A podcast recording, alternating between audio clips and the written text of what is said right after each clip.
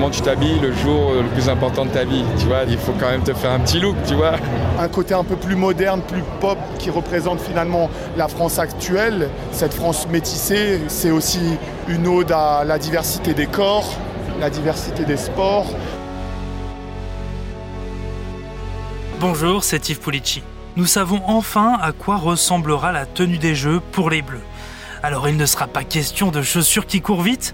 Pourtant, vous allez l'entendre, l'importance pour les athlètes de leur style, le coq sportif, l'équipementier des Bleus a présenté la semaine dernière la tenue des Jeux. Paris 2024. Le grand défi.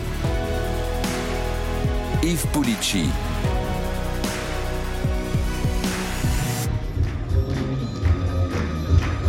Drôle de défilé la semaine dernière au Centre national olympique.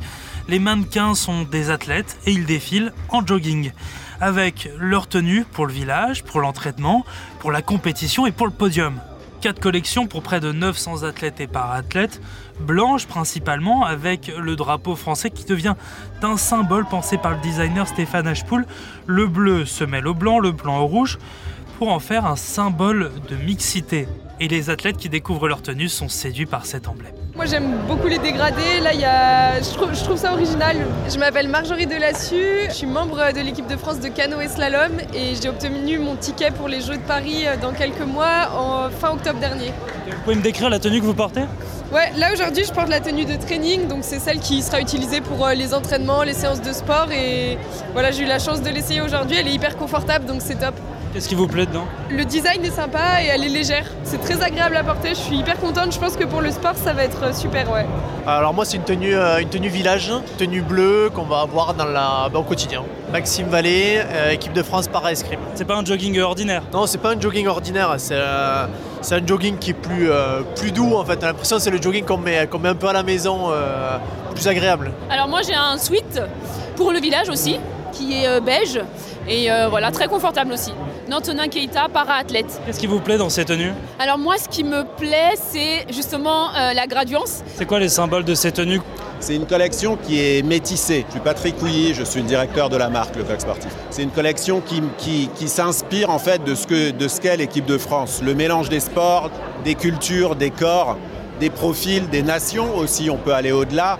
Et l'idée, euh, ça a été de faire fusionner les couleurs du drapeau français comme le pays est fusionné par son métissage en quelque sorte. Donc le bleu se mélange au rouge et se mélange au blanc et ça donne cette gradience que l'on retrouve sur chacune des collections et chacune des pièces. Surtout quand il explique pourquoi il a choisi cette thématique-là, bah, ça donne encore plus de sens et on est encore plus, on est encore plus fiers de porter ces tenues. Au moment où j'ai eu le temps de créer, Stéphane Ashpool, designer de la tenue des Jeux. Ce qui était important, c'était de vraiment croire au sujet auquel euh, j'allais parler et la volonté de finalement réinterpréter le drapeau français, de finalement diluer ce bleu dans le blanc et le blanc dans le rouge, créer des nouvelles teintes, un côté un peu plus moderne, plus pop qui représente finalement la France actuelle, cette France métissée que, je pense qu'on aime tous. Euh, c'est aussi euh, une ode à la diversité des corps, la diversité des sports. Et, et en parallèle, j'ai pris la décision de choisir le blanc cassé au lieu de travailler sur un bleu foncé comme il a pu se faire souvent, parce que c'était lumineux et les athlètes se voulaient être chic, lumineux, avoir un esprit héritage très français. Et donc on a participé euh, de cette façon-là. Qu'est-ce qu'elle doit raconter cette tenue? Dès le début, dès le début j'ai vu les athlètes et on a beaucoup parlé. Et après avoir vu ces athlètes, ça a donné énormément de mots-clés. Et de ces mots-clés, on les a traduits dans un vêtement. C'est des détails, un bouton métallique, lumineux. Il y a des coutures qui sont en courbe pour euh, signifier le, parcours sinueux de l'athlète. Euh, il y a des fils euh, plus ou moins brillants, des pinces pour créer un costume du sport. Donc effectivement, c'était beaucoup de codes que les athlètes m'ont donné, que j'ai noté discrètement et qu'on a essayé de traduire dans les vêtements. Vous avez eu des retours des athlètes, qu'est-ce qu'ils en pensent? Pour l'instant, les retours sont super positifs. C'est notre plus belle médaille. La première médaille, c'était d'avoir le droit, la médaille de bronze, on va dire, d'avoir le droit de, de les équiper. La deuxième, c'est de leur présenter. La médaille d'argent, c'est de voir leur satisfaction. Et puis la médaille d'or, ce sera de les voir en vrai pendant la compétition. Je pense que c'était euh, primordial pour les Jeux de Paris d'avoir une tenue qui se démarque et euh, j'ai l'impression que c'est réussi, on s'en souviendra. Forcément, il y a une certaine émotion et quand on les découvre pour la première fois et qu'on les enfile, bah, ça fait quelque chose, c'est sûr. Ça permet de se projeter davantage dans la compète et voilà, on se rend compte que ça se rapproche et ça donne envie. Si ça peut être un des facteurs de performance, de se sentir bien dans cette tenue et de se trouver élégant, bah pourquoi pas, et autant euh, le favoriser. Michael Jérémiaz, chef de mission équipe de France paralympique. C'est jamais désagréable d'avoir une tenue, euh, une tenue dans laquelle on se sent bien, qui représente les couleurs de son pays. euh, Et, et on le voit là sur la tête des athlètes, ceux qui ont défilé, mais aussi ceux qui attendent de recevoir leur pactage dans quelques mois, qui a de l'excitation. Et si on leur sortait des collections dégueulasses, je pense que on- ouais, on n'aurait pas vraiment envie de le faire. Et on le voit, hein, les athlètes sont, sont pas plus précieux que les autres, mais ouais, globalement aiment bien. Qu'est-ce qui vous plaît dans ces tenues? Moi, ce qui me plaît surtout, c'est qu'elle représente le lancement vraiment là, de ce qui va se passer cette année. C'est la mobilisation là, des athlètes bien avant le J-100, bien avant les sélections officielles. Euh, c'est euh, tout simplement bah, le- la symbolique euh, du pactage, euh, l'appartenance à une équipe de France, olympique et paralympique, puisque c'est aussi ça un des enjeux. Et, euh, et en fait, c'est cette espèce d'excitation, là, d'effervescence qui est en train de prendre là, dès, dès le mois de janvier. Il y avait un cahier des charges particulier pour les para-athlètes Bah, le cahier des charges, c'est l'adaptation à la marge d'athlètes qui auraient des pathologies qui demandent des adaptations en termes de coupe. Comme de tout temps, on a eu besoin de le faire. Là, pour le coup, aussi être élégant et être confortable dans les tenues. Si vous mettez un athlète double amputé euh, un pantalon très long qui va devoir plier en quatre, évidemment, c'est pas pratique. Donc, euh, tout ça fait partie de la flexion, mais de la même manière qu'on n'habille pas un Teddy Riner euh, comme on va habiller euh, voilà, un Brice Guyard, même si lui est à la, est à la retraite. Voilà, c'est pas les mêmes gabarits. Comment tu t'habilles le jour le plus important de ta vie Tu vois, il faut quand même te faire un petit look, tu vois? Yannick Noah, coach de l'équipe de France de paratennis pour les Jeux de Paris 2024. C'est une tenue originale. Après, une tenue, euh, c'est ce qu'on en fait. hein. Euh, tu peux avoir le plus beau look du monde. euh, si c'est un souvenir de loose, tu vas pas trop kiffer. Toujours des histoires parce que chaque saison, j'avais une tenue différente. Donc, si tu montes une tenue, je te dis, bah, tiens, ça c'est 88. euh, Joachim venait d'apprendre à marcher. après, euh, je dis, tiens, c'est telle année. bah, tiens, Yelena est née ce, jour-là, euh, bah, etc., etc. Donc, tiens, je me suis pris une branlée avec celle-là. Bon, ben celle-là, je la mets au fond d'un tiroir, c'est les, mauvaises saisons, tu sais. Mais c'est de la faute de la tenue, tu sais. Ben forcément, quand je perdais, c'est de la faute de la tenue. Et, euh, et puis, il y en a forcément que je garde. Il y a le look et la technique, développée avec les comités olympiques et paralympiques. Alors Astrid Guyard, secrétaire générale du CNOSF, vice-championne olympique d'escrime. Elie Patrijon, comité paralympique, directeur général. Comment est-ce que vous avez participé à la création de ces tenues?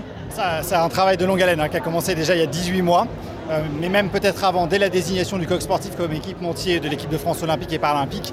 Il y a eu tout un travail de partage d'expertise entre la vie des athlètes, leur expérience, et puis euh, des euh, professionnels des tenues qui concevaient ces tenues, qui avaient besoin de créer des nouvelles matières, d'aller chercher des nouveaux modèles, parce que le coq sportif a créé de nombreux, des centaines de nouveaux modèles pour cette collection.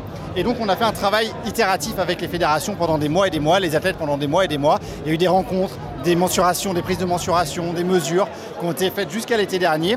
Et à partir de là, on a fait des tests sur de- des dizaines de, tentatives possibles pour arriver au bon produit qui fit bien au bon athlète. Et c'était ça qui était hyper important. Et aujourd'hui, on a un stock euh, d'informations et de données qui est absolument considérable pour parvenir justement à ce qu'on arrive à équiper tous les athlètes de l'équipe de France olympique et paralympique au terme de la production qui va s'étaler jusqu'au mois de juin prochain. C'était quoi le cahier des charges que vous avez donné à Stéphane Ashpool Ah, c'est le cahier des charges techniques hein, de chaque sport, de chaque fédération internationale.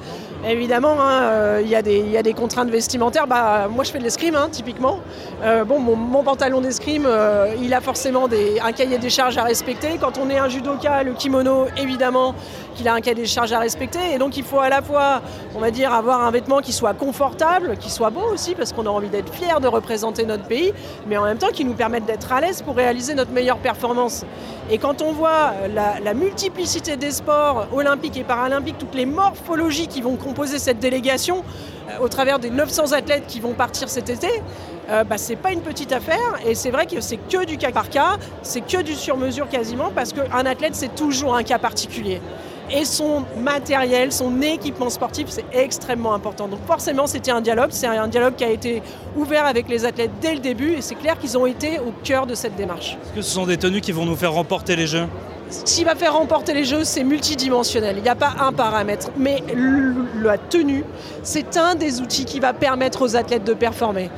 En amont, Évidemment, il y a des heures et des heures d'entraînement au compteur. Et ça, on fait confiance à tous les entraîneurs, aux fédérations, à l'INSEP pour faire en sorte que ça se réalise. Vous parliez d'innovation sur les tenues. Qu'est-ce qu'il y a eu comme innovation? Eh bien, le coq sportif a été chercher euh, des matières qu'ils n'utilisent pas pour leurs collections habituelles, par exemple. Ils ont dû aller sourcer des nouvelles matières polyester, par exemple, qu'ils n'utilisaient pas jusque-là. Et donc, ça a fait partie justement de la, de, de la recherche d'expertise de meilleures matières possibles pour créer la tenue qui convient à l'athlète. Et donc, on a été chercher justement les meilleurs exemples. Et parfois, on a développé plusieurs semaines durant des matières selon leur élasticité. Un exemple type, c'est que par exemple la tenue d'aviron, elle a été créée, modélisée entièrement sur des corps d'athlètes.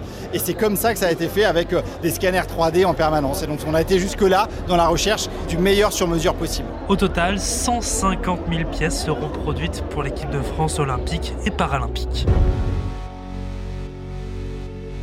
Merci d'avoir écouté ce nouvel épisode de Paris 2024, le grand défi. Toutes les semaines, nous abordons un nouveau sujet olympique et paralympique. Alors pour ne rien rater, n'hésitez pas à vous abonner. Nous sommes sur toutes les plateformes d'écoute, sur le site et l'application d'RMC. Et puis si cet épisode vous a plu, n'hésitez pas à nous laisser une note et un commentaire. À bientôt. Paris 2024, le grand défi. Un podcast à retrouver sur l'appli RMC et sur toutes les plateformes d'écoute.